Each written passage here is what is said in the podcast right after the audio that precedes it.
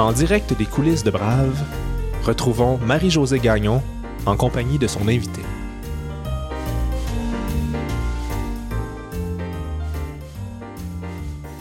Nous sommes le 9 mars 2021 et je reçois Judith Fetzer, présidente fondatrice de Cookit, une entrepreneure née qui vit un grand succès avec son entreprise de boîtes prêtes à cuisiner. Elle vient d'être couronnée entrepreneur féminine de l'année par le Canadian Business Growth Award et par le Réseau des femmes d'affaires du Québec. Vous verrez que Judith est une femme qui n'a pas peur de partager les moments les moins glorieux de sa vie ou encore d'exprimer ses émotions. Bienvenue dans le monde d'une entrepreneur originale qui est une pionnière de l'alimentation en ligne.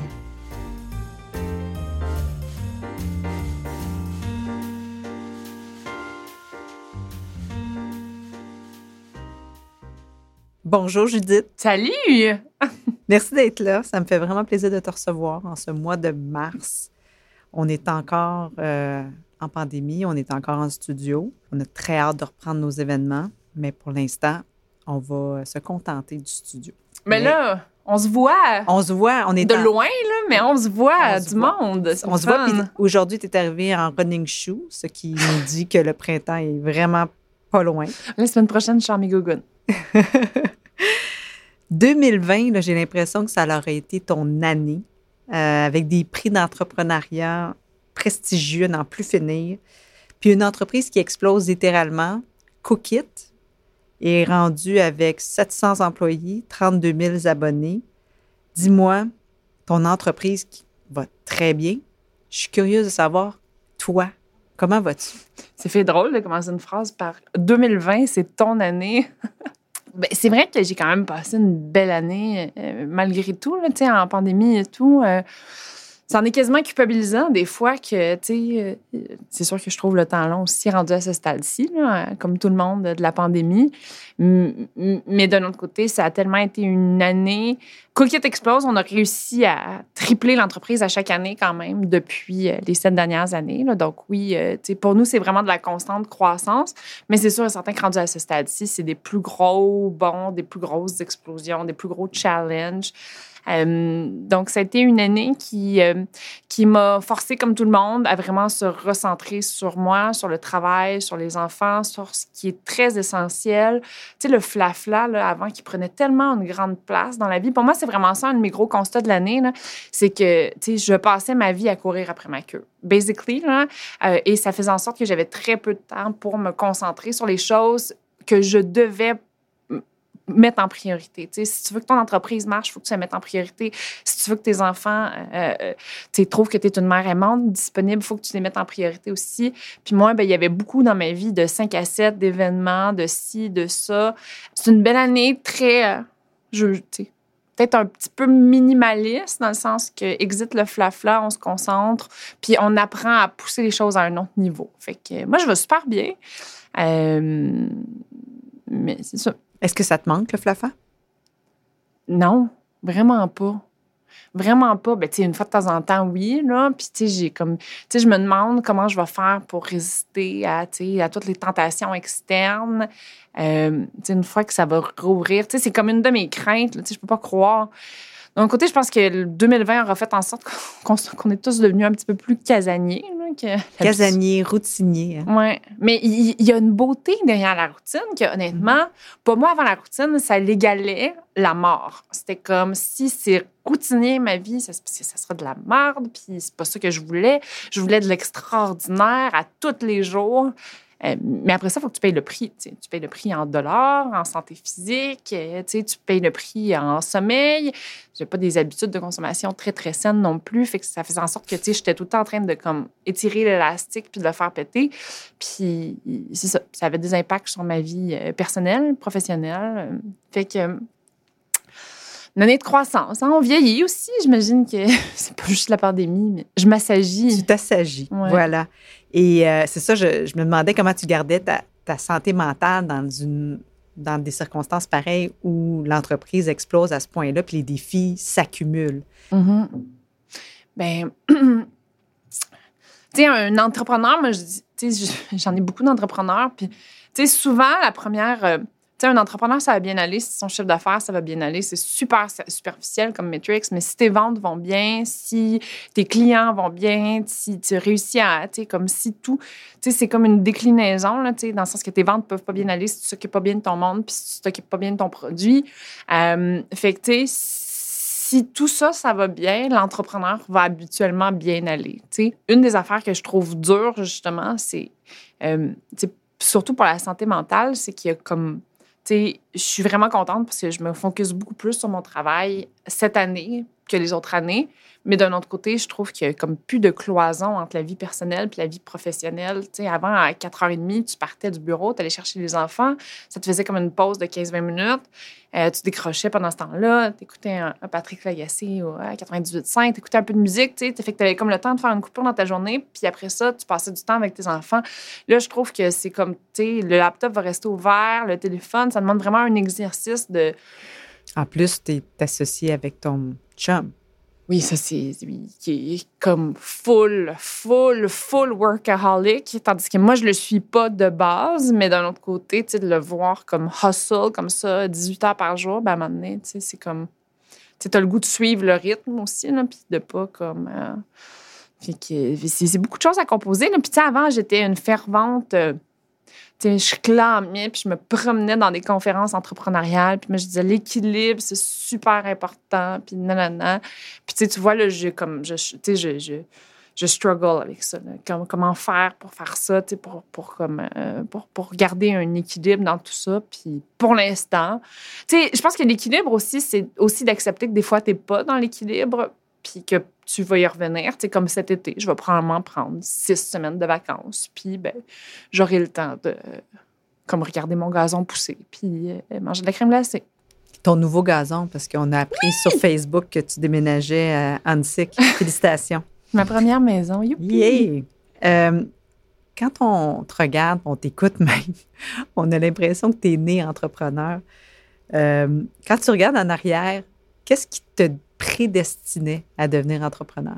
La pomme tombe jamais très, très loin de, de l'arbre. Puis même si je suis très différente de mes parents, euh, je vois quand même des traits chez... Ben, c'est certain que ma mère, elle est décédée aujourd'hui, mais je vois quand même des traits où ce que, mon père est... Euh, dans un, il fait beaucoup de motos, puis c'est lui qui va être le gestionnaire de communauté de sa gang, puis il va faire des lives Facebook, puis tout, puis il raconte sa vie, tu sais, il a comme 60 quelques années, puis puis, tu sais, il fait ça quand même. Puis, euh, puis tu sais, il s'est lancé plein de business dans sa vie. Puis ma mère, elle, ben, elle a été salariée toute sa vie, mais un jour, elle a décidé, quand, quand mon grand-père est mort, de prendre son héritage qu'elle venait d'avoir, puis de transformer sa passion, qui était le camping, qu'elle nous amenait, qu'elle m'amenait en camping à chaque fin de semaine de toute ma jeunesse, puis d'aller s'acheter un terrain de camping à Thetford Mines, le camping Soleil, où j'ai passé trois étés à aller travailler là.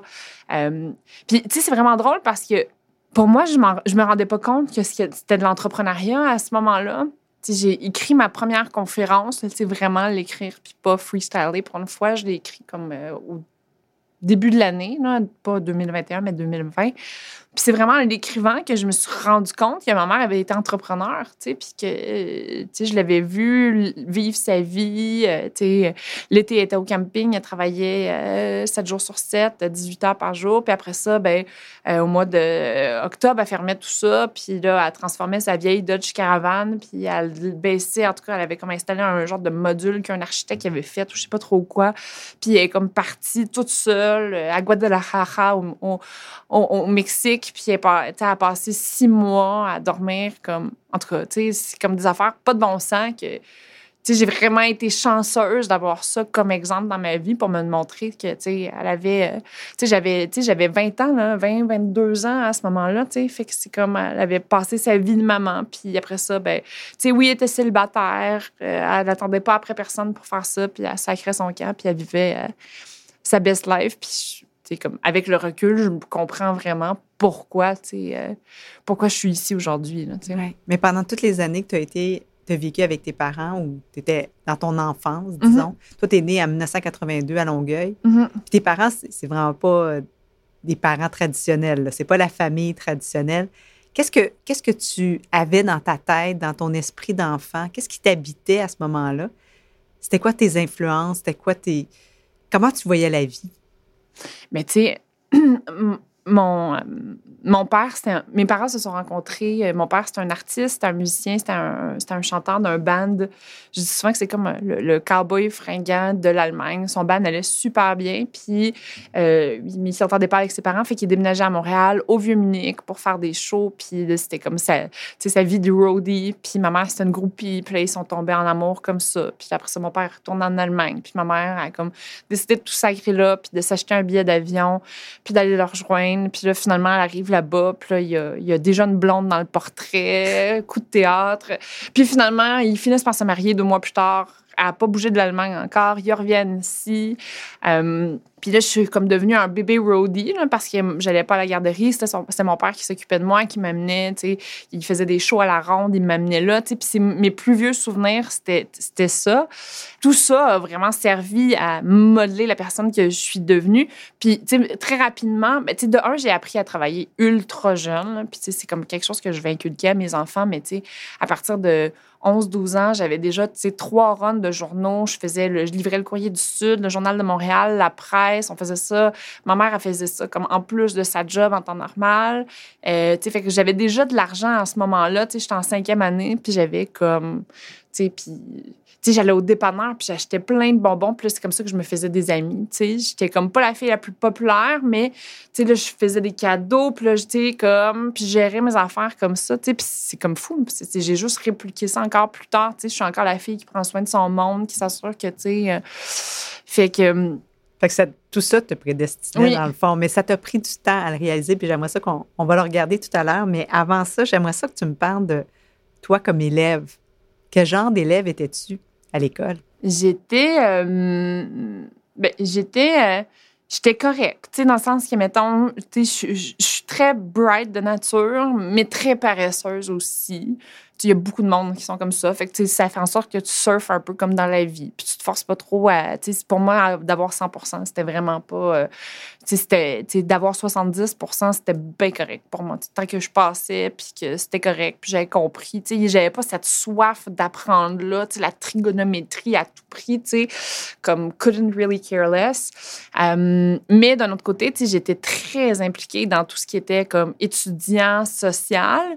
Mais encore une fois, je hackais ma vie comme, tu sais, j'étais dans le journal étudiant, mais puis là, j'avais le courrier de Judy qui était comme c'est tellement ridicule, mais tu sais. Puis là, j'avais installé une boîte à lettres rouge dans la cafétéria à Gérard Filion à Longueuil. Puis là, les gens, ils pouvaient déposer, genre, ils pouvaient écrire leurs problèmes. Puis moi, du haut de mon r 4, j'allais leur répondre qu'est-ce qu'ils devaient faire.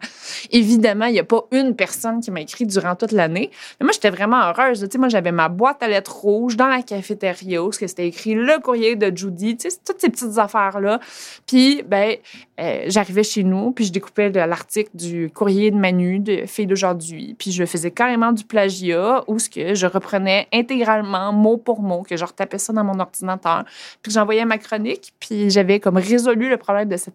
Tu sais, ça n'a pas de bon sens, là, tu sais, genre, comme... Tu sais, qui c'est qui fait ça? Tu sais, c'est des niaiseries comme ça. Mais c'est un... T'es un drôle de mix, tu sais, je t'écoute, puis je me dis, OK, probablement qu'elle avait pas vraiment d'ambition. Mais au contraire, parce que moi, je voulais tout, tu sais, je voulais comme, je, je voyais... Mais t'avais-tu une, ambition, une ambition précise? Non, mais j'avais une ambition de, comme, de qualité de vie. Tu sais, dans ma famille, on m'appelait la qualité de vie. C'est mon surnom. C'était quoi la vision de qualité de vie? Ah, ben c'est que moi, tu sais, c'est champagne all day, every day. C'est, euh, tu sais, c'est tu sais, puis j'avais 17, 18 Que tout arriverait facilement, là. Oui, puis malheureusement, malheureusement ou heureusement, mais c'est toujours encore un peu vrai. C'est vrai que la vie me sourit très, très naturellement. J'ai énorme, je cultive beaucoup cette gratitude-là de comme remercier la vie, puis remercier, tu sais, comme, tu je, je, je vais à l'oratoire à tous les mois pour comme je sais pas qui m'aide comme ça dans la vie mais c'est sûr qu'il y a quelqu'un qui m'aide à quelque part là c'est comme tu sais j'en vois plein de gens là où la vie semble vraiment plus tu sais moins facile maintenant je, suis née sous une bonne étoile. Puis là à ce moment-là t'es pas tu dis je pense que je la vie va me gâter mais par ailleurs, je t'entends, puis j'entends pas d'orgueil, j'entends presque pas de fierté. Tu sais, il y a quelque chose où il y a un laisser, un lâcher prise. Il n'y avait pas vraiment d'image de, Je sais pas, est-ce qu'il y avait Mais une Ben, à ce moment-là, à ce moment-là, c'était, tu sais, mettons, toute ma vingtaine, c'était une période ultra frustrante parce Ouais. que très dans la, dans la frivolité, dans les amis, tu sais, la boisson, la drogue, tu sais, c'était comme, tu sais, on était genre, euh, je partais en voyage pendant un mois, tu sais, c'était, fait que, tu sais, puis mais d'un autre côté, moi, ce qui, tu sais, ce qui était comme, tu sais, il y a des petites filles qui avaient 22 ans, mettons, tu sais, elles veulent vraiment fonder leur famille, puis tu sais, moi, ce que je voulais, c'était vraiment avoir une carrière, mais d'un autre côté, comme j'avais jamais vraiment appris à travailler, puis tu sais, c'est pas vrai, parce que j'ai appris à travailler, mais tu sais, fait que, tu sais, mettons, tu sais, il y a vraiment cette notion-là d'apprendre à travailler plus, tu sais, parce que tout avait été comme un peu trop facile. Puis, tu sais, je dis ça, là, dans le sens que, tu sais, je viens de la classe ouvrière quand même, tu sais, euh, genre dans le sens que, tu sais, j'ai pris l'avion la première fois euh, avec ma mère, j'avais 16 ans, euh, tu sais, j'ai jamais, à m'habiller euh, dans le sol d'église de ma grand-mère, on habitait dans, un, dans une maison Mais qui dans faisait... ta tête, tu voyais grand. Oui, mais puis c'est ça, mais, mais, mais on dirait qu'elle me faisait vivre quand même l'expérience. Tu sais, on était quand même tout le temps en, en voyage, mais on était dans des campings, tu sais. Fait puis, tu sais, on, on mangeait du poulet de, de- qui avait été cuit dans, dans l'épicerie. Fait que, tu sais, c'était comme... Mais il y avait quand même cette portion-là expérientielle qui était très présente, que, tu sais, oui, on était dans la classe moyenne pauvre, mais on vivait, on, living our best life. Puis vous pensiez riche. Penser riche, c'est peut-être c'est peut-être gros un peu comme terme, mais on enjoyait la, la, la vie comme ça quand Ouais, même. là. Fait ouais. que, mais d'un autre côté, la vingtaine de lâcher le cégep, moi j'arrive au cégep, j'ai aucune idée de ce que je veux faire dans la vie. Je fais une semaine, je lâche l'école, là tu sais comme tu sais à, à 30 ans ou à 40 ans, tu as, comme la notion de, de te pardonner. Mais à cette époque-là, tu vis tellement de la culpabilité de pas être sûr à 100 Tu sais, J'avais des amis qui c'était très clair, Ah, moi, je m'en vais comptable ou je m'en vais peu importe. Pour moi, c'était comme le gros néant. Puis je peux pas dire que j'ai travaillé très fort non plus pour comme trouver les réponses à ces questions-là. Mais je me suis tournée, euh, tu sais, comme, tu sais, je me suis tournée vers des trucs, tu sais, je suis devenue serveuse, puis là, j'ai comme, c'est là que ma carrière dans le sous-marin a commencé. J'ai commencé à, au palais du sous-marin. Après ça, j'ai eu une graduation, puis j'étais à la villa du sous-marin, puis, tu sais, c'était comme... euh, puis, tu sais, plein d'autres jobs comme ça où ce que, j'ai appris à jaser avec le monde, à servir les clients. Puis plus je prenais l'expertise, mais plus je partais du sous-marin. Puis je m'en allais vers des trucs un petit peu plus fancy, tu plus payants aussi, meilleure qualité de vie. Euh, mais c'est ça, moi, je me voyais, là, tu sais, c'est- comme je me voyais comme, euh, tu le jet set, le glamour m'attirait vraiment, vraiment, vraiment beaucoup. Euh, fait que je voulais comme ça, tout en sachant pas comment j'allais y arriver. Fait que quand t'es pauvre, puis tu te demandes comment tu vas faire pour payer ton, loyer ou même, tu sais, je me souviens, toute ma vingtaine, euh, je payais mon loyer, puis après ça, j'avais plus d'argent pour, euh, moi puis mes colocs, il nous restait 7 piastres pour manger pour la semaine, puis c'était quelque chose qui était au quotidien. C'était pas, c'est pas arrivé juste une fois. Là, c'était ma vie pendant pratiquement 10 ans. Ouais.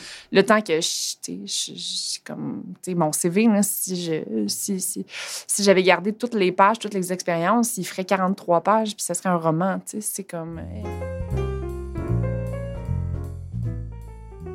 Judith en a vécu des aventures dans sa vingtaine.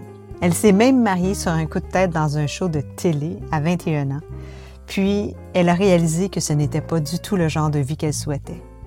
Elle a donc tout quitté pour aller travailler au Club Med, où elle a pu rencontrer des gens qui l'ont convaincue de faire des études universitaires. Elle s'est donc inscrite à l'école de gestion de l'UCAM, où elle a complété son baccalauréat en administration entre 2005 et 2013. C'est là qu'elle va commencer à goûter à l'entrepreneuriat.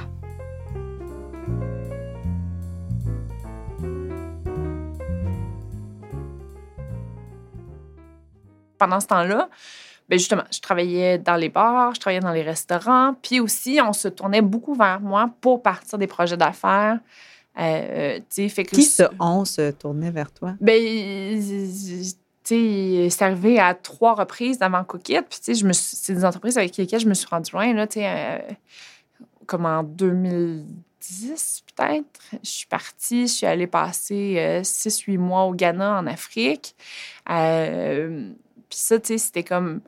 Tu sais, moi, je suis une fille que je dis pas non dans la vie. Fait que, tu me proposes quelque chose, je suis pas trop sûre, mais comme je réfléchis pas les choses jusqu'à, tu sais. Pour moi, ça, c'est vraiment une grande force que je trouve chez moi, tu sais. Parce au contraire, tu sais, j'ai des amis là, qui vont se mettre à réfléchir puis overthinker, puis là, tu sais, c'est comme, là, mais évidemment que c'est pas la bonne décision à prendre. Mais moi, tu sais, je gambade plus dans la vie, puis je suis comme, ah oui, ça, ça, ça me plaît bien comme idée. Puis comme j'avais pas de j'avais pas de parcours super précis, ben, je pouvais me laisser prendre des détours. Mais ça a fait en sorte que, pour moi, c'est une des plus belles expériences de toute ma vie. Est-ce que ça s'est bien passé? Est-ce que ça a été un succès? Absolument pas. Mais tabarouette, qu'on a eu du fun, que j'ai appris des choses. Tu as eu plusieurs remises en question, plusieurs essais, erreurs pendant cette période-là, puis tu t'es même poussé à bout, je pense. À un moment donné, tu t'es mis à travailler, tu, travaillais dans des bureaux aussi, parallèlement à ça. Puis tu tu es arrivé au bout de ta corde un jour. Bien, 100 euh, Justement, j'ai fait plusieurs trucs comme ça où je suis allée faire des trucs euh, à gauche et à droite. Puis à un moment donné, ben, c'est dur quand même. Là, puis mettons, l'expérience du Ghana, c'est vraiment le fun. Mais ça l'amène son lot de complexité. Aussi, là, tu es obligé de sortir du pays. Là, après ça, tu reviens en, parler 15 ans plus tard, c'est bien le fun de dire que, genre, ben oui, c'était un échec, puis c'était bien correct, mais tu sais, quand je reviens, je me sens pas nécessairement comme ça, tu sais. Donc, c'est des choses qui sont, avec le recul, super faciles d'en parler, mais quand tu les vis au quotidien, tu les vis quand même comme des micro-échecs, comme à chaque fois que tu continues à avancer, tu sais. Euh, fait qu'à un moment donné, je me dis, ben, tu sais, peut-être que sais, ma mère, elle a eu son entreprise, puis qu'après ça, quand elle l'a vendu, elle s'est quand même dit c'est un paquet de troubles. Moi, je vais aller au service de la clientèle de chez Danone, puis ça va être ça. Puis là, elle s'est comme, tu sais, ça gagne, puis elle avait son salaire, puis c'était simple, puis c'était pas trop de questions, puis c'était pas de tout organiser, de tout refaire le monde à chaque jour. Ça répondait au téléphone, puis elle avait ses clients.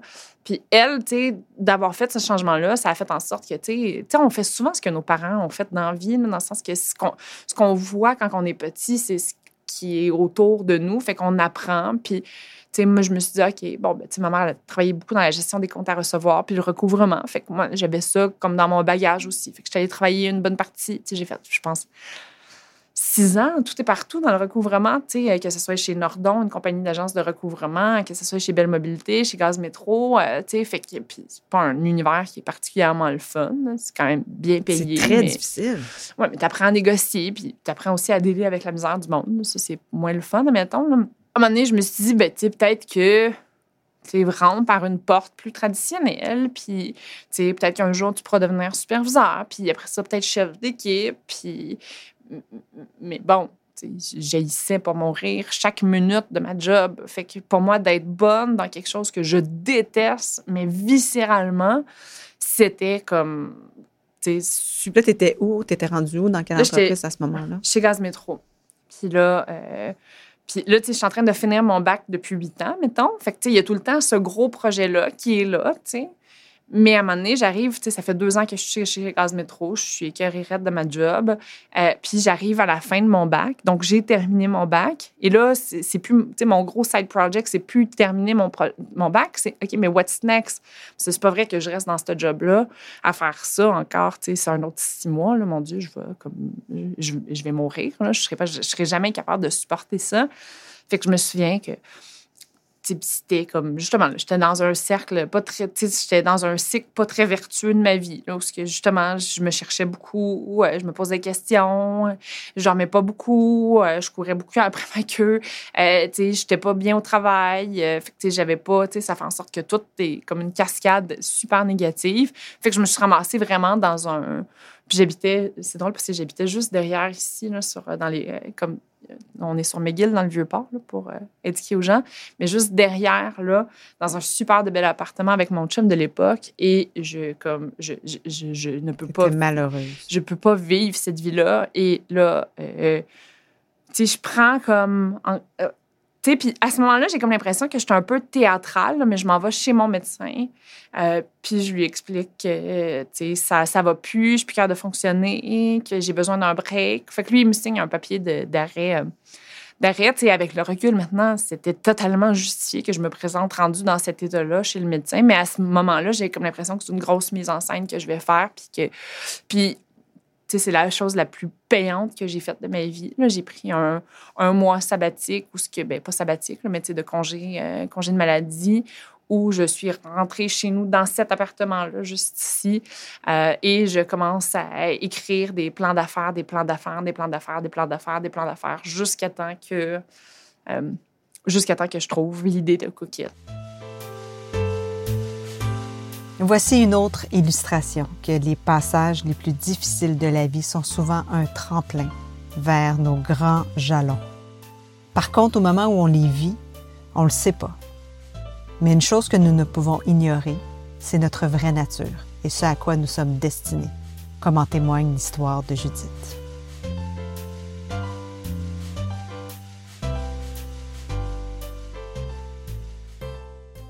Mes amis ne me reconnaissent plus, là, sont comme, sont ultra préoccupés pour ma santé. Quand ils me voient, j'ai maigri, ça n'a pas de bon sens, j'ai pas mangé depuis six mois, je suis cernée. Mais puis, là, tout ce que je fais, c'est que j'essaie de brainstormer des idées. Puis euh, je sais que je sais pas pourquoi je vais être entrepreneur à ce moment-là, parce qu'on se souviendra que j'avais comme pas que ma mère était entrepreneur. Fait que je sais pas que je veux vraiment être entrepreneur, mais c'est comme plus fort que moi, puis je suis pas vraiment capable de l'expliquer, cette portion-là, tu sais. Fait que je commence à écrire des plans d'affaires, puis, tu sais, je dis que j'en ai écrit à peu près 27, L'histoire ne dit pas si c'est 24 ou 32, là, mais c'est à peu près dans ces eaux-là. Puis à ce moment-là, je commence, j'ai une idée, puis je la pousse jusqu'au bout. Puis là, je peux passer quatre jours à me dire que je vais lancer une entreprise de thé jusqu'à temps que j'arrive à un Ah ouais, mais non, mais ça ne marchera pas.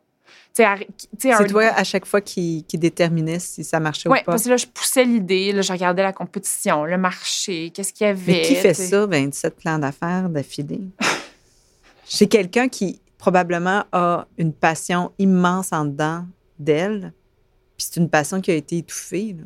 Ben, moi, je, je, voulais faire quelque chose, tu sais, je voulais comme tu sais, je voulais contribuer, je voulais, je voulais être fière, je voulais, tu sais, je voulais créer une famille, je voulais, euh, tu sais, je voulais bâtir tout ça. Puis je savais que dans le monde traditionnel, je réussissais pas à y arriver parce que je réussissais pas à grimper les échelons. T'as jamais, jamais été employable? Dans non, vraiment pas. Vraiment pas. J'étais la pire des employés. J'arrivais en retard, je collais pas, je, je rentrais pas pendant deux jours, j'appelais pas. Tu sais, c'était comme j'étais le cauchemar d'un gestionnaire. Alors, comment l'idée de Cookit est arrivée? C'est-tu le 27e plan d'affaires? euh, ben, oui, pas mal ça. Puis, en fait, ce qui arrivait, c'est qu'à tous les jours, tu sais, il fallait que j'arrête de travailler à un moment donné pour, tu sais, justement, tu sais, le Holder, c'est un super de bon resto. Ma mère, elle m'a élevé sur du pâté chinois, mais entre-temps, j'ai appris c'était quoi euh, des raviolis au homard, mettons. Donc, cette dichotomie entre euh, ce que je connais culinairement et ce que je veux manger. Donc, moi, à chaque jour, c'est comme. Puis, dans, dans le Vieux-Port ici, là, des épiceries, cherche-les. Il n'y en a pas beaucoup. T'sais. Fait qu'à tous les jours, je suis obligée d'arrêter ce que je suis en train de faire puis là, moi, je suis comme passionnée, là, je suis dans un mode créatif pour arrêter de faire ce que, je suis en train de faire pour aller sur Ricardo, aller sur les autres sites, trouver une viande, un poisson, comment l'apprêter, une sauce sur une autre page, ah, un autre accompagnement.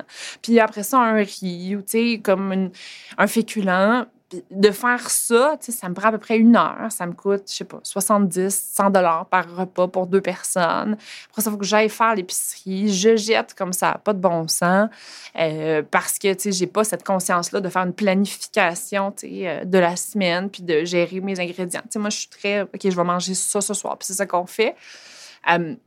Ça prend énormément de temps. Ça prend énormément de temps. Puis je me dis, ça n'a pas de bon sens que, tu sais, je peux pas, comme, tu sais, je peux pas, admettons, aller sur le site de Ricardo, puis cliquer, télécharger, puis recevoir tout ça, puis pouvoir le faire moi-même. Puis en même temps, j'ai vraiment comme ce, ce, ça, cette idée-là, elle dure pendant comme six mois, mais je l'officialise pas tant que ça. Euh, puis après ça, j'ai une amie qui euh, ça, j'ai toujours trouvé que c'était un super de bon truc. Euh, j'ai une amie euh, qui est directrice au groupe LVMH de, de, à Paris euh, pour le brand Sephora pour directrice créative. Puis eux, ce qu'ils font, c'est que pour s'inspirer au groupe LVMH, c'est que à chaque année, ils vont ils prennent comme les, les, les, les, les triple A là, dans l'entreprise, puis ils vont voyager dans une ville européenne ou africaine ou peu importe, euh, trois, quatre fois par année, puis ils vont aller s'inspirer pour voir qu'est-ce qui marche. Fait que là, ils vont appeler une, firme de, de, de, PR super cool, trendy, puis cette firme-là de PR est en charge de leur faire un itinéraire qui va durer 36 heures. Puis pendant 36 heures, ils font le tour, puis regardent qu'est-ce qui marche, qu'est-ce qui est hot and coming à Prague. Puis après ça, la semaine d'après, trois mois plus tard, ils vont à, je sais pas, je veux pas dire Mykonos, mais mettons à Athènes. Puis, puis là, eux, ils s'en vont à Berlin. Et elle tombe sur le concept de coquette, mais pignon sur rue. Fait que c'est comme, c'est comme la place Ville-Marie, puis en dessous, il y a une boutique, puis il y a des sacs, euh, il y a comme trois stations. Puis tu vas chercher ton souper. Tu finis de travailler, tu passes par là, tu ramasses un sac, tu as tous tes ingrédients frais, préportionnés, la fiche recette dans un sac, puis après ça, tu t'en vas chez vous, puis tu marches. Mais moi, j'ai travaillé 10 ans en restauration. Il n'est pas question que je m'ouvre un restaurant. C'est hors de question. Euh, moi, de travailler 7 jours sur 7, d'être là 16 heures par jour, ou sinon, c'est comme le bordel. Puis c'est une. Sur, les deux, sur tes deux pieds, là, sur tes deux jambes. C'est comme, tu sais, j'ai énormément de passion pour, et de respect envers les restaurateurs, mais moi, ça marche pas avec mon clash, dans le sens que je suis pas assez hands-on, je serais pas assez au restaurant. Euh, fait que ça, ça, ça, se terminerait très, très rapidement comme une garderie géante. Fait que j'ai comme pas le goût d'ouvrir un commerce de détail. Puis je me dis, ben, le e-commerce, puis en 2014, en 2013, le e-commerce en alimentation, il n'y en a pas. Euh, les Good Food de ce monde, ils n'existent pas. On a été la première entreprise de kits à cuisiner. Les Haute Box, les E-Vive, les, tout ça, tout ce qui est en alimentation, ça n'existe pas. Il y a IGA qui s'est lancé depuis comme 5-6 ans. Ça marche pas. Ils n'ont pas fait d'investissement. Ils ont fait des investissements, mais les, consommateurs ne sont pas au rendez-vous. Métro s'est absolument pas lancé. Euh, donc, on est comme au tout début du commerce en ligne en alimentation où ce que, justement, il y a comme un blank slate. Il y, y, a de la place. La compétition, elle est absolument pas là. Euh, même aux États-Unis, euh, je ne savais même pas quel terme je devais chercher pour faire de la recherche sur Google. Euh, puis ça m'aura pris environ six mois avant de trouver les premiers, les premiers joueurs qu'il y avait aux États-Unis. Tandis que sur le marché européen, il y avait une adoption du e-commerce qui était beaucoup plus drastique. On passait à certains pays comme je sais que Londres pas un pays, mais mettons la ville de Londres, c'est 10-12 des achats à ce moment-là qui sont faits en commerce électronique et en alimentation. Donc, tu le vois que dans certains pays qui ressemblent beaucoup au Canada, qui un jour, on se rendra là. Fait pour moi, je me dis, il y a vraiment une belle opportunité de marché. En plus, ça combine toutes mes passions. Je vais pouvoir rester travailler chez nous en bobette parce que c'est un e-commerce. C'est de la bouffe. Je tripe la bouffe. J'adore recevoir. Je suis très foodie de nature et tout. Donc, c'est comme, tu sais, c'est tout. Puis, fait, pour moi, une fois que j'ai eu cette idée-là, c'était comme si je venais de réinventer le bouton à quatre trous. Tu sais, c'était comme. Puis à partir de ce moment-là, j'étais hantée dans le sens que pourquoi, tu sais, c'est du génie. Mais après ça, tu sais, en tant que petite fille, que ses amis ont, ils ont confiance, mais putain que ça, puis tu veux pas. Le fait d'avoir plein de micro-échecs dans mon parcours, ça affecte la perception des autres. Je parle de mon projet à mes amis, puis il n'y a personne qui embarque, tu sais, à mes amis, à ma famille. Ma mère, euh, ma mère, elle a été super bonne dans le sens qu'elle, elle croyait pas du tout en entrepreneuriat. Elle avait eu son expérience, genre, c'était belle fun, mais c'était comme, euh, elle a eu, le T-shirt, puis she's been there, puis comme, elle voulait pas y retourner. Il y a vraiment cette notion-là quand tu te lances en entrepreneuriat, où que tout le monde se doit de t'expliquer, puis c'est hallucinant, pourquoi eux, ils pensent que ça va pas marcher. Moi, je comprends pas, là. mais tu sais, c'est comme... fait que tu avais beaucoup de ce genre de messages-là. Ah, c'était juste ça. Parce que ton, ça t'a pris à peu près un an, un an et demi avant de partir l'entreprise, entre le moment où tu as l'idée puis le moment où tu mm-hmm. démarres l'entreprise. Oui, parce que mon, mon, congé de, mon congé de un mois de de, maladie. Lui, il se termine, on est au mois de mai à ce moment-là, il se termine au mois de juin. Je retourne travailler au mois de juin. Là, je me dis, tu sais, quand tu pitches les affaires pendant six semaines à tout le monde, t'as beau bien penser que aurais révolutionné le bouton à quatre trous. il y avait très peu de gens qui y croyaient. Là, mon meilleur ami, Thomas, il croyait. Euh, je connais pas Pat à ce moment-là, qui est mon chum. Euh, fait que lui, il croyait pas encore, dans le sens que. Puis ma mère. il a été clé, lui, Patrick. Oui, vraiment. Parce que là, à ce moment-là, tout commence à se passer très vite. sais, je retourne à mon travail, mais finalement, je finis par le perdre. Je suis comme la seule employée chez Gaz Métro qui ont congédié. C'est super syndiqué, puis tout. Puis, ben justement, là, en France de pas se présenter pour aller travailler. Maintenant, ils ont comme atteint leur limite. Donc, je me fais congédier. Ça tombe bien, il me donne comme un petit package de 7000 Fait que pour la première fois de ma vie, je ne suis pas complètement riche. J'ai 7000 Je suis. C'est-tu un acte manqué? Ah, ben c'est clair que c'est un acte manqué parce que je m'en rendais pas compte à ce moment-là, tu sais. Mais, tu à un moment donné, quand tu commences à botcher parce que tu t'en fous, tu sais, évidemment, la vie va t'amener ailleurs, tu sais. Ouais. Comme les gens, ils vont te montrer la porte. Puis, T'es vraiment allé au bout, Ouais. dans le fond, de l'expérience. Moi, c'est, c'est- mettons, de, de dire bye, là, ou de comme, être capable d'être consciente de. Tu sais, moi, dire non ou de dire bye, c'est pas dans ma nature. Fermer la porte. Fermer la porte, je suis incapable. Mhm. Ben, Incapable. Mais là, tu t'as comme, t'as comme créé des conditions qui t'ont amené à, voilà. à la sortie Voilà, de fait tout que ça. je- s- souvent, je vais auto-saboter mes trucs pour que les autres prennent la décision, mais je me ramasse tout le temps dans une position où que, tu sais, c'est comme. C'est moi qui se fait laisser ou ce que c'est moi tu sais, qui. Comme, tu sais, je- moi, je traîne là jusqu'à temps. Je sais que c'est pas fonctionnel. Là, Tu sais que c'est un, c'est un, un podcast sur euh, la bravoure, le courage. y a-tu du courage là-dedans, là? Judith, rassure-moi. Ben, dans la naïveté, je pense qu'il y en a. Puis, tu sais, de dire oui, moi, je. C'est clair qu'il y a du courage. Mais donc, Patrick, euh, pendant cette période-là, tu rencontres Patrick, Ouais. qui va être important, très important dans, dans, dans Ben, la naissance de Cookit, je pense. Ouais. Puis là, je- tu sais, j'étais avec quelqu'un, là, genre dans le Vieux-Port. Là, finalement, je me sépare. Là, je me prends un appartement dans Hochelaga Maisonneuve. Je perds mon emploi. Je m'inscris à Tinder. Tu sais, ça, fait une minute que je suis célibataire. Tu sais, J'ai eu le temps de déménager mes meubles, puis c'est tout. Puis là, je me suis dit, bon, je vais, comme, je vais m'amuser. Je vais flirter. J'aime ça, flirter. Je m'inscris à Tinder. Premier swipe, je tombe sur Pat. Le premier swipe, là, ça c'est la version rom romanticized, là, mais tu sais, mettons, c'est- ça a été la première et la seule conversation Tinder que j'ai eue. Euh, je l'ai rencontré, on a comme on s'est texté pendant deux semaines avant de se rencontrer. Puis là, on était comme déjà en amour là, avant de se rencontrer. C'était comme très mutuel. Puis c'était comme l'amour avec un. C'était le coup de foudre avec un grand A. puis c'était. euh, c'était dans ma tête, c'était sûr, certain que c'était l'homme de ma vie. On s'est rencontrés, on va prendre une date au Tapéo. Et à la deuxième date, euh, on est au huis clos. Puis là, je lui pitch le plan d'affaires de Cookit. Puis, euh, tu sais, mais pas pour, mettons, le convertir, mais c'est juste parce que je disais que, je voulais pas juste être perçue comme la loser qui avait perdu sa job, chose que j'y avais pas dit d'ailleurs. Mais, euh, fait que, je lui pitch le plan d'affaires de Cookin, puis il me dit, aïe, genre, c'est vraiment malade, tu sais, moi, j'embarque, tu sais.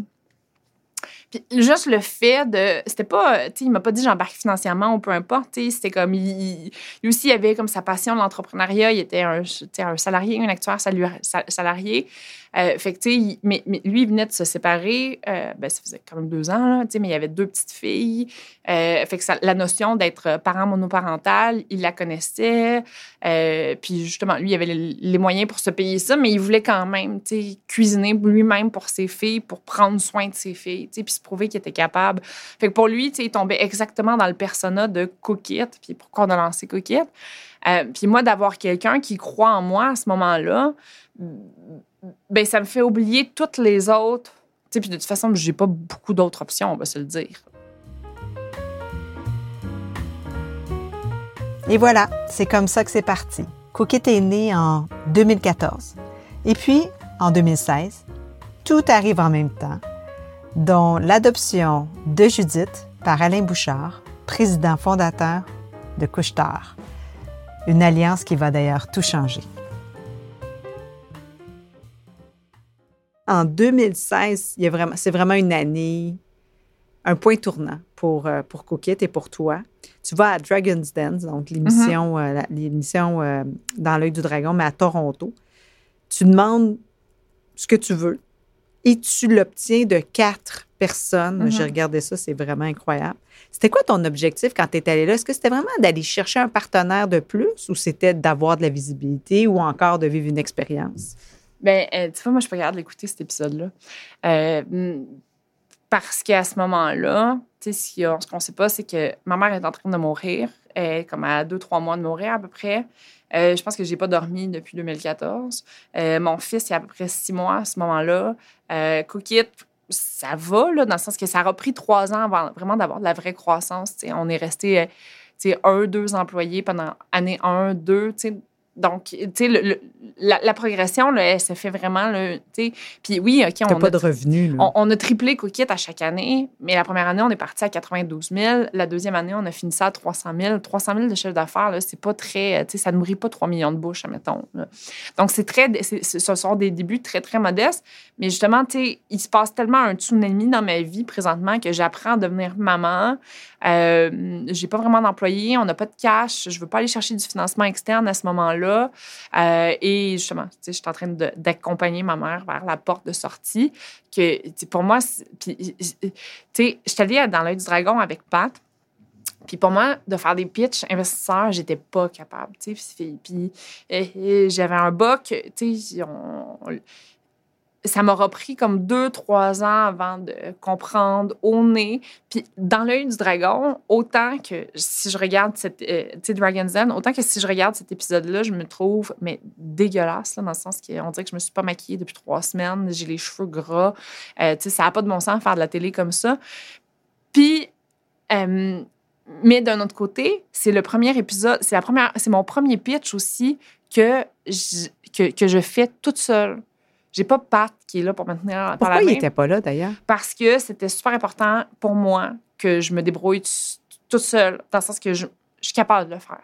Là, c'était comme, tu sais, il était plus dans la business à, à temps complet. Évidemment, on avait trois enfants. euh, le coût d'opportunité, tu sais, j'ai pas, j'ai pas eu de salaire pour les trois premières années. Fait que le coût d'opportunité était beaucoup trop grand. Lui, il était retourné travailler euh, chez Air Canada.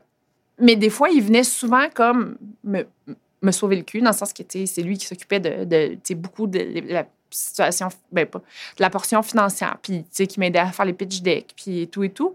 Mais là, cette fois-ci, il m'avait aidé à bâtir mon pitch, mais je voulais vraiment y aller toute seule. C'était super important. C'était comme, tu sais, c'était- ma preuve à. Mais là, moi-même il y a quatre, que je pouvais prendre quatre ça. dragons qui ont dit oui, on va embarquer. Puis tu avais le choix entre quatre. Tu as choisi Oui. euh, Arlene Dickinson. Oui, qui est- Arlene.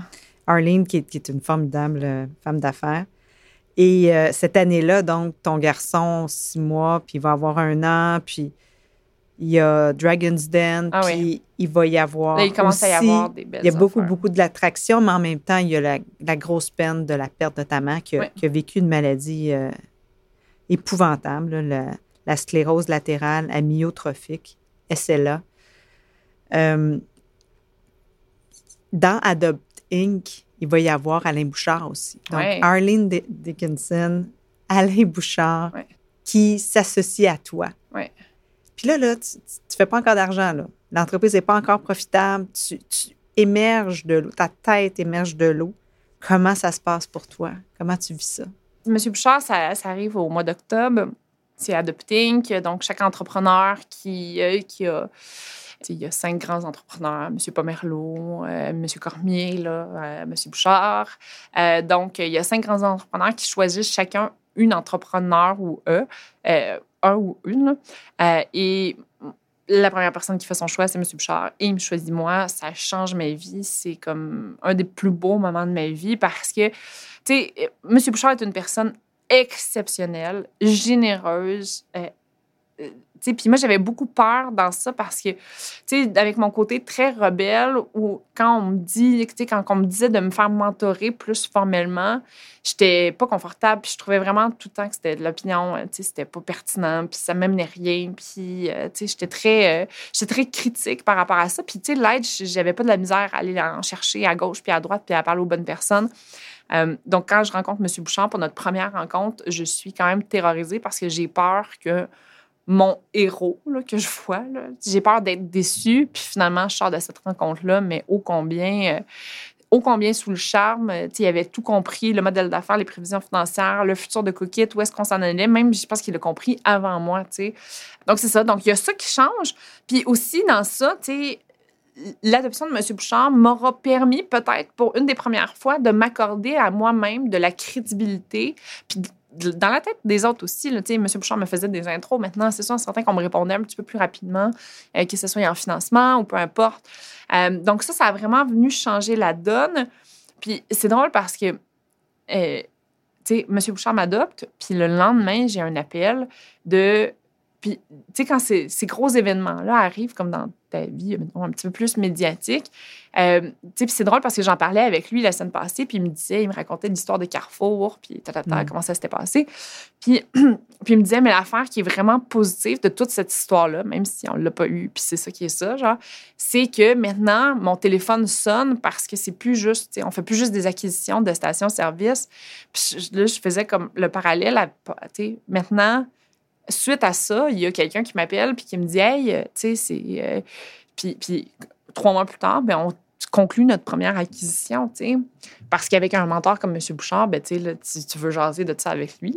Mais c'est incroyable, tu sais, la, la, la, la, progression de ton, de ton image entre 31 et, et 38 mm-hmm. ans l'image qu'on a de toi, mm-hmm. grâce à tout ce que les événements dont tu parles, mais également, j'imagine, la croissance de ton estime de tout, de toi-même. Ah ben 100% Parce que ça, tu l'as bâti toi-même. Je pense qu'il y a, je pense qu'il y a peut-être des gens qui sont peut-être un petit peu plus innés avec ça. Pour moi, il a vraiment fallu que elle, elle, elle, m'a pas été donnée. Puis je c'est pas c'est pas un reproche euh, selon euh, comment on m'a élevé ni rien. Là. Elle, m'a pas été donnée. Il a vraiment fallu que je la gagne petit peu par petit peu puis me ma mère, me faisait full confiance. C'est, vraiment pas ça. C'est juste que moi-même, il a fallu que je me prouve que j'étais capable de faire des choses. Puis plus j'apprenais et plus j'apprends à faire ça, plus moi-même, je me fais confiance.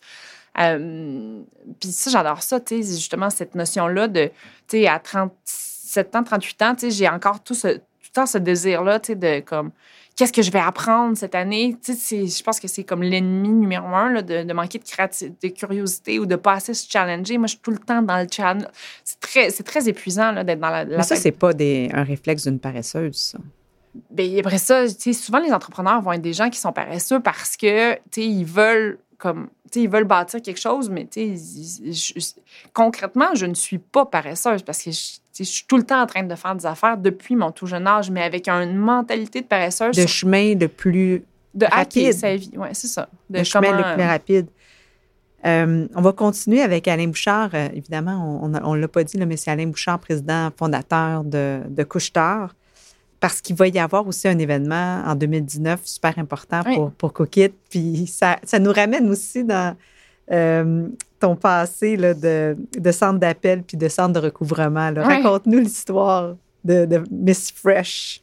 Bien, en fait, c'est que hum, il y a M. Bouchard qui est là, qui, qui est devenu un investisseur dans, le temps avec Cookit, euh, qui, euh, qui, qui, est là, qui prend chacun euh, de, de, J'ai besoin de voir M. Bouchard et en une journée, j'ai un rendez-vous, c'est sûr, certain, peu importe comment il est occupé. J'ai vraiment. Je, suis tellement dans la gratitude pour cette, relation-là qui m'a tant donné. Là.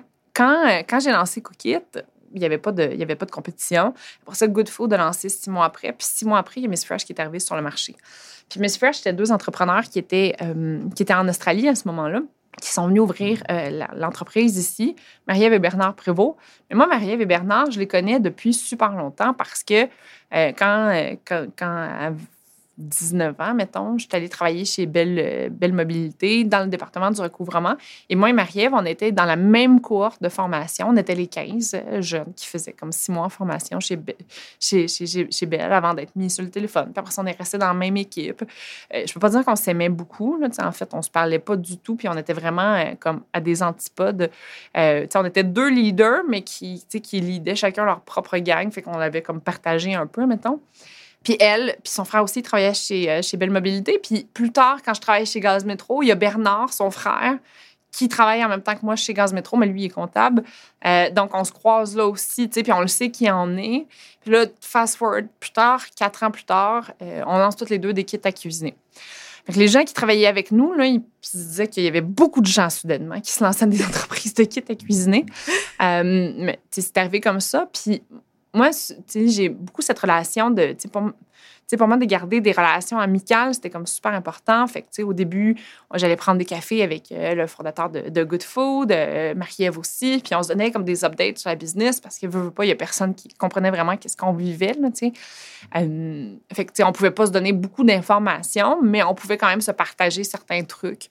Et Miss Fresh avait été acheté à 70% par métro, ce qui était un move qui était pas très, pas très typique métro. Euh, et très rapidement, ils se sont pas sentis confortables. C'est très contraire à leur philosophie d'affaires. Oui, c'était comme un nouveau marché, mais bon, tu sais. Euh, et ben Marie-Ève, puis moi, ben, on jasait à tous les six mois. Fait que, du banc, elle, il y a eu une opportunité où ce que, fait qu'elle est venue me voir. Puis là, il voulait me rencontrer cet après-midi. Puis c'était comme, non, on va venir te voir euh, au café au coin de la rue chez vous, puis euh, viens-t'en. Puis là, à ce moment-là, on me propose de qu'est-ce que tu penses de, on pourrait merger les deux compagnies. On, puis là, Good Food avait pris comme de l'avance sur nous parce que, moi, toutes ces années-là, où ce que je veux pas aller chercher du capital de risque, où ce que je suis maman, ta, ta, ta, ta, ça me fait perdre comme facilement trois ans quasiment. Là. Son argumentaire fait vraiment du sens. J'en parle avec mes associés, puis on est vraiment deux compagnies qui, nous, on est super focus sur marketing, e-commerce, produits, on met beaucoup, culture, euh, proximité, produits locaux, on est très genre dans cet univers-là. Puis eux sont très logistique, centre de distribution, warehousing et tout et tout. Fait que là, on se dit, ben, le mariage serait vraiment très lucratif, tu sais. Euh, et d'avoir Métro comme partenaire, nous, ça nous plaisait vraiment beaucoup. Euh, puis ben là, justement, j'appelle M. Bouchard, j'appelle mes partenaires, Pat, Paul, Élic, tout le monde est comme OK, go, on fait ça, là, c'est vraiment un bon move. Puis j'appelle M. Bouchard, puis il me dit Mais là, pourquoi on mergerait? Pourquoi on les achèterait pas? Ah, c'est vrai. puis là, il, Mais là, il n'y avait plus l'avantage de métro, là. Bien, le métro, non, il n'y avait plus l'avantage de métro, mais d'un autre côté, tu sais, métro, ça leur tentait plus tant que ça non plus d'être là. tu sais, c'était pas. Euh, fait qu'à ce moment-là, euh, deux ans. C'est une entreprise à peu près de la même taille que la tienne à ce moment-là? Oui, c'est euh, une entreprise qui, qui venait doubler le chiffre d'affaires. Donc là, on passait comme de 10 millions de revenus à 20 millions annualisés de revenus avec beaucoup d'employés. Nous, on avait beaucoup, euh, notre usine était à Saint-Michel, euh, beaucoup d'employés à temps plein à la production, mais eux, il y avait beaucoup d'employés à temps partiel à Ville-Saint-Laurent. Fait c'était comme 200 nouvelles personnes qu'on accueillait. Euh, mais la conversation qu'on a eue, c'est Pat qui a piloté la transaction, près, qui a l'idée ce dossier-là. A, le comité de direction a été super impliqué, puis on a travaillé très, très fort. Mais la première conversation qu'on a eue, c'était comme le 8 août, puis trois mois plus tard, on complétait la transaction, on avait trouvé le capital, on avait fait le, le due diligence, on avait fait un plan d'intégration, puis un plan d'intégration, mais avant ça, je savais pas c'était quoi, c'était comme, OK, bon, ben parfait, on va faire ça. Puis euh, on avait fait un plan d'intégration 100 jours. Euh, ça, c'est une de mes très belles expériences de, de travail. C'est ça qui est fou avec Cookit, c'est que tu apprends tellement, c'est comme... Euh, c'est infini. C'est infini. C'est autant que tu veux toi-même t'investir. D'ailleurs, au cours de ces années-là, qu'est-ce que tu dirais que tu es devenu? qui es-tu devenu à travers ces années-là?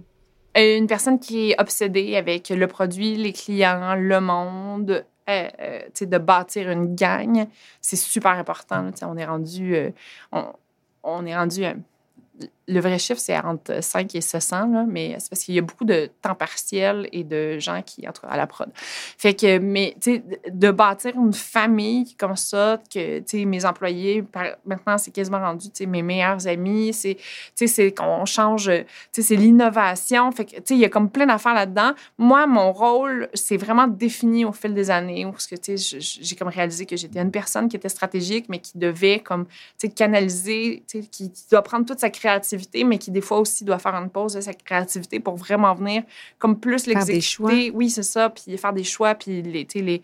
c'est pas toujours facile, là, mais euh, je m'améliore vraiment dans ce cas-là.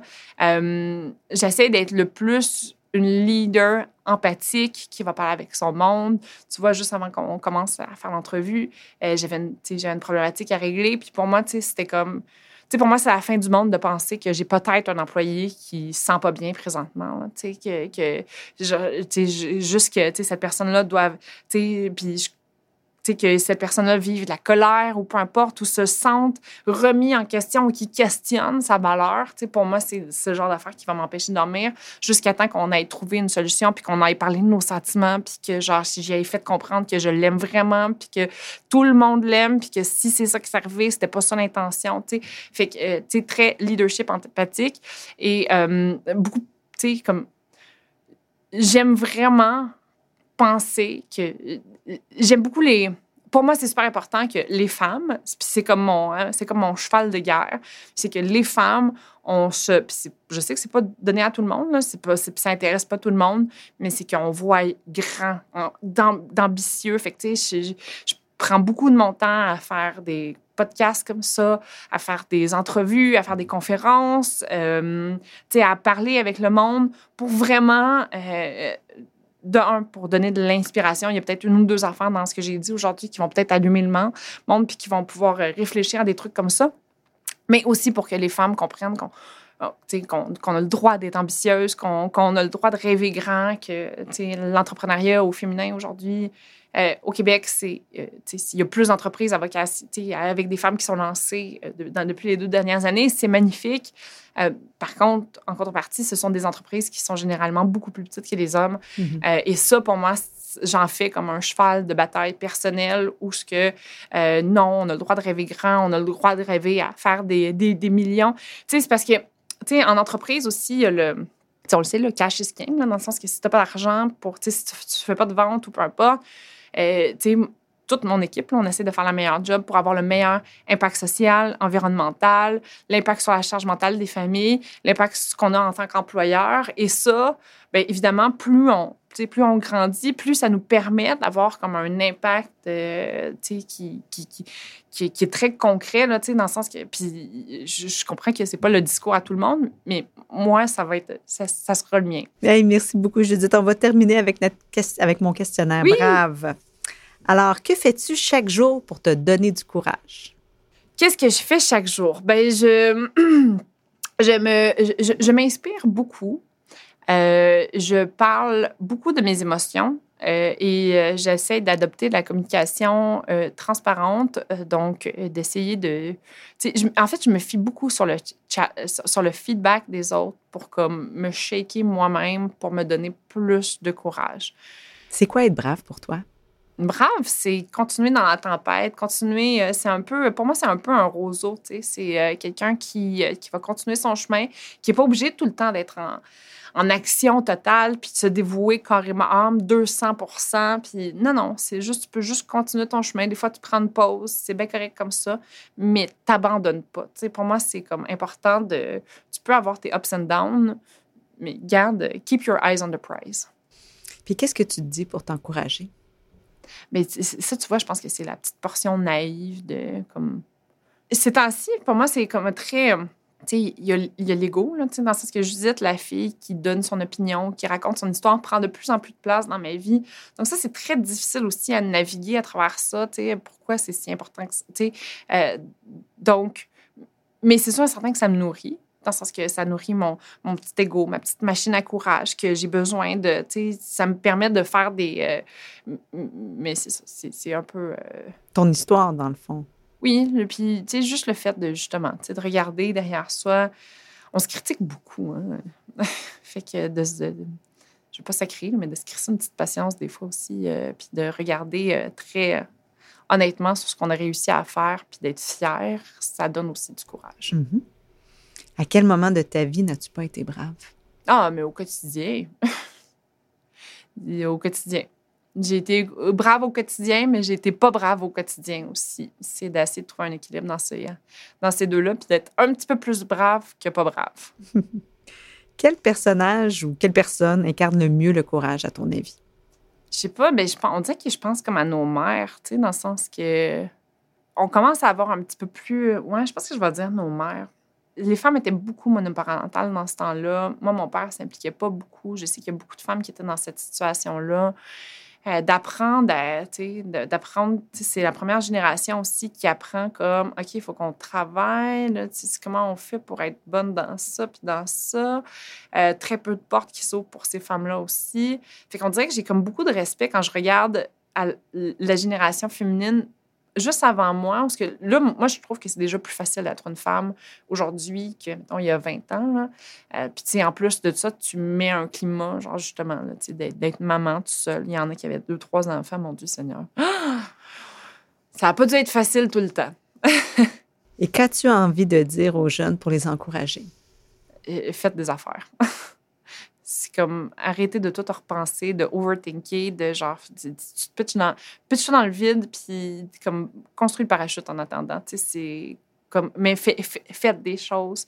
C'est drôle parce que je la montais quand on faisait notre pré-entrevue, mais pour moi, c'est super important à chaque, à chaque année, en tout temps. Tu sais, tout le monde a ça. On a tout un iPhone, on a toutes des notes. Là. Puis moi, je trouve qu'on se- quand on voit, quand on veut faire des choses, les gens pensent que, c'est ça tout ou c'est rien, tu sais. Une liste de, genre, de choses à faire ou comment devenir meilleur, ça commence par un item, puis après ça, trois semaines plus tard, tu rajoutes un autre, puis tu en rajoutes un autre après, tu sais. Euh, puis moi, quand j'ai appris que, justement, j'étais pas obligée d'être tout le temps à 100 ou à 0 puis que je pouvais être à 30 puis des fois à 32 puis des fois à 0 mais que tant ou temps que j'abandonnais pas, puis que je continuais, c'est là que les choses se sont comme... Puis il y a beaucoup de... Il y a très peu de gens qui se lancent. Merci infiniment, Judith, d'avoir euh, raconté ton histoire. Puis vraiment, je te le dis, tu es très, très originale. Tu es différente, tu es rafraîchissante et euh, j'apprécie énormément ton passage à Brave. Ben merci beaucoup. C'était super le fun comme euh, entrevue. euh, puis c'était tout bien organisé, attentionné. euh, il y a beaucoup de- il y a beaucoup d'attention dans les détails et ça se voit. Mais merci. Merci. Bye tout le monde.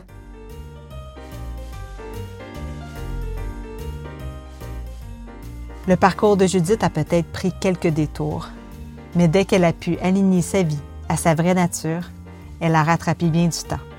Êtes-vous comme moi, curieux de connaître la suite? Mon petit doigt me dit que Judith n'a pas fini de nous impressionner et qu'elle le fera à sa façon, avec certainement beaucoup d'éclat. Merci, cher Brave, d'avoir été des nôtres aujourd'hui et à très bientôt pour une autre belle rencontre.